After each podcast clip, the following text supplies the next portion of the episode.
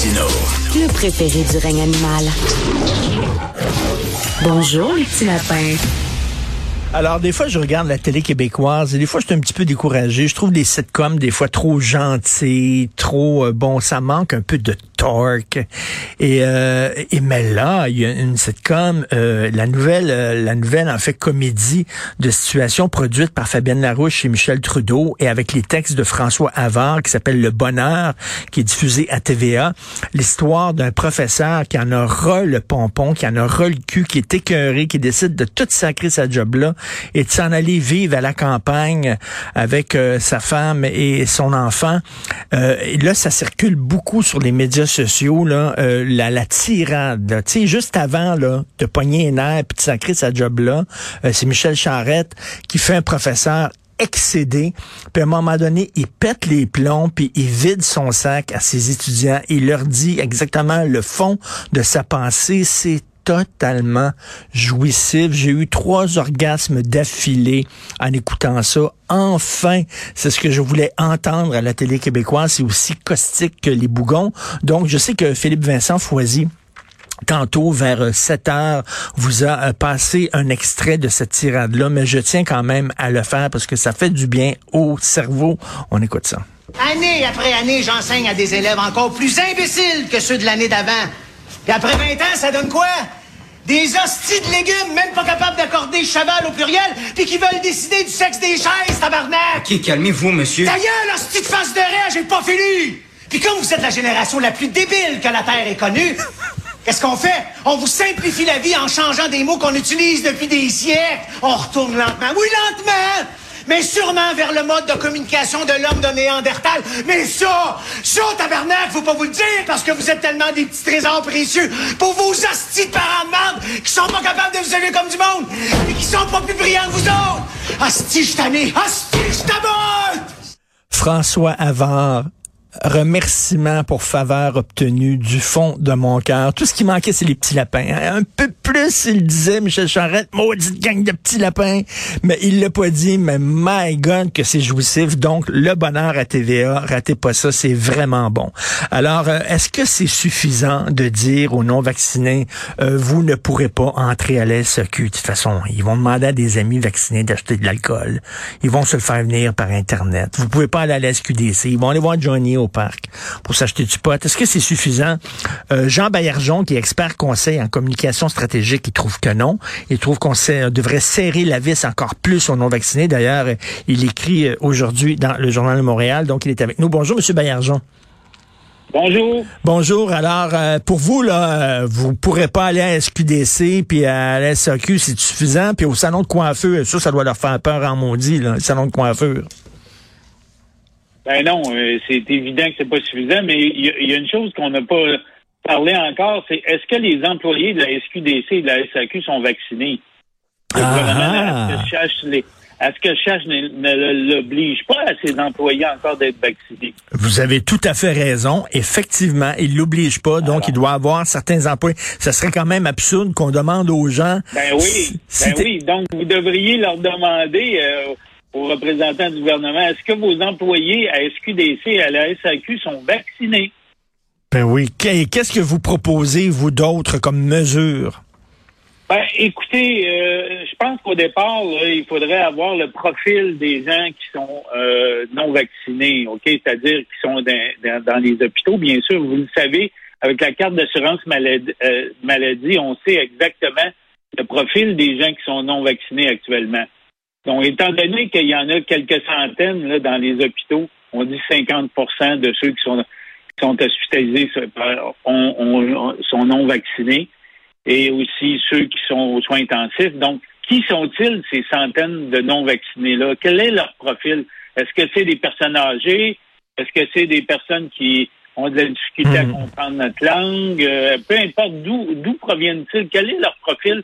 Socio-économique. On ne sait pas encore. Il y a plein de préjugés qui circulent actuellement. Et moi, j'aimerais ça savoir c'est quoi le profil pour essayer de voir euh, de hmm. quel milieu il vient. Est-ce que c'est, par exemple, des gens qui ont des convictions religieuses et qui leur, euh, qui leur empêchent de se faire vacciner? Je ne sais pas. Hum, effectivement, on on sait pas trop. Tu sais, c'est comme euh, lorsqu'on nous parle de cas, là, on dit tant d'hospitalisation.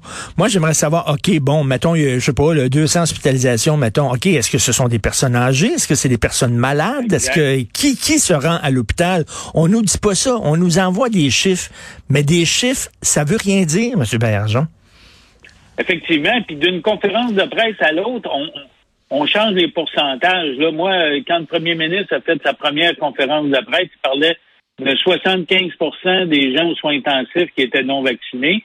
L'autre conférence de presse, après, on a parlé de 50% Alors là, maintenant, il faudrait savoir c'est quoi le pourcentage exactement. Hier, euh, la, la sous-ministre responsable euh, des, des, soins hospitaliers elle disait ben c'est peut-être 30-40% Ben là, maintenant, euh, c'est combien de pourcentage, là? Parce que c'est vrai que Là, là, on m'a d'une conférence de presse à l'autre, on a l'impression qu'on change. Eh, eh, de quelle région viennent-ils aussi? Et là, là, euh, pour les non-vaccinés, on nous dit c'est à peu près 10, 11% de la population non vaccinée, mais là, c'est 100% de la population qui est confinée parce que c'est un confinement qui dit pas son nom. Ah, c'est un confinement qu'on vit. On dit pas confinement, mais ça, en est un. Comment ça se fait qu'on confine toute la population pour une petite gang? Et vous, vous dites ben, qu'on confine ces gens-là puis qu'on laisse les autres mener leur vie? Exactement. Donc, autrement dit, qu'on impose des amendes à ceux qui sont euh, non vaccinés parce qu'ils ils, peuvent contaminer davantage euh, les gens et ils occupent des soins. Euh, comme vous le savez, là, je voyais un article aujourd'hui qui disait, ben, une journée à l'hôpital aux soins intensifs, ça coûte 20 000 Ben, est-ce qu'il faut les facturer à ce moment-là? Est-ce que soit est-ce que on doit leur donner une amende s'ils viennent à l'hôpital non vaccinés?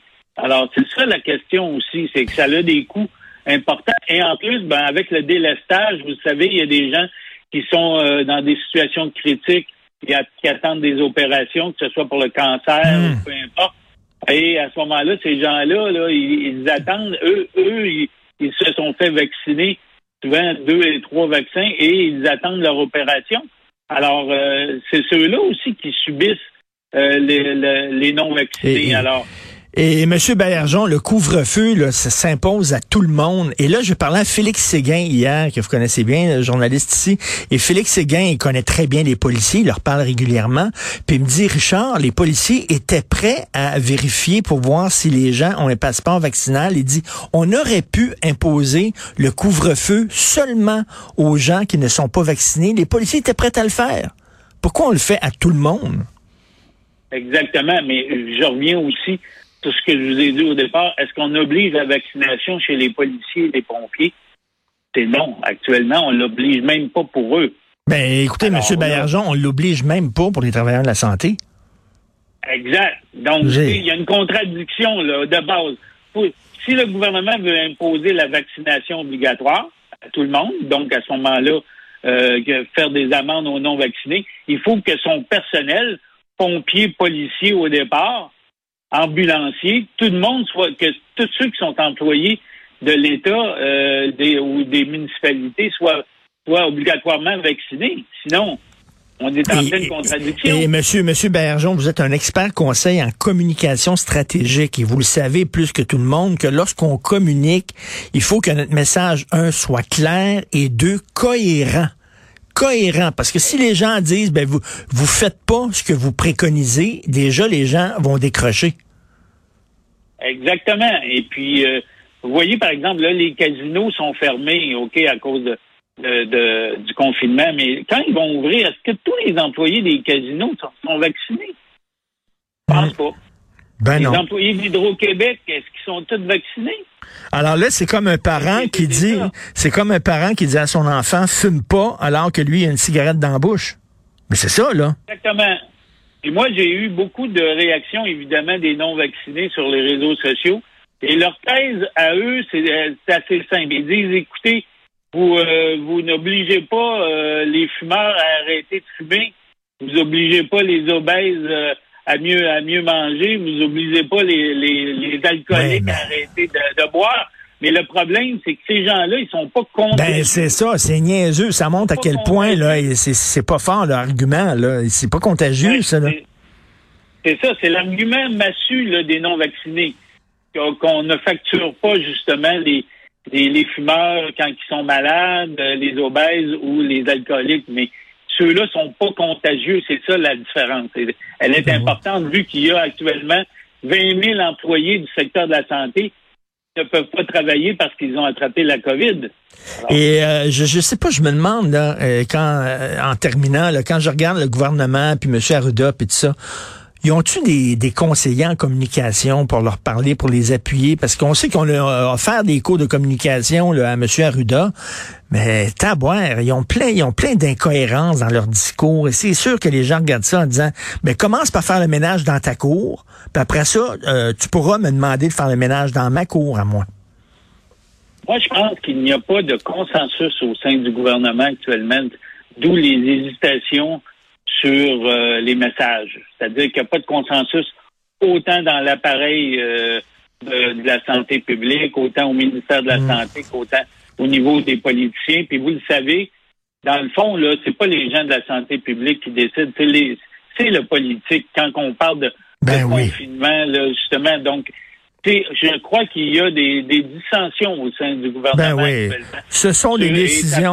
dans les conférences ce sont des décisions ben, politiques et non des décisions basées sur la science. Donc, euh, Monsieur Bayarjon, euh, votre texte est disponible sur le site internet du Journal de Montréal. Euh, le titre de votre texte, c'est? Dépistons et confinons les non-vaccinés. Exactement. Jean Bayarjon, expert conseil en communication stratégique. Merci beaucoup. Bon week-end. Ça me fait plaisir. Au revoir.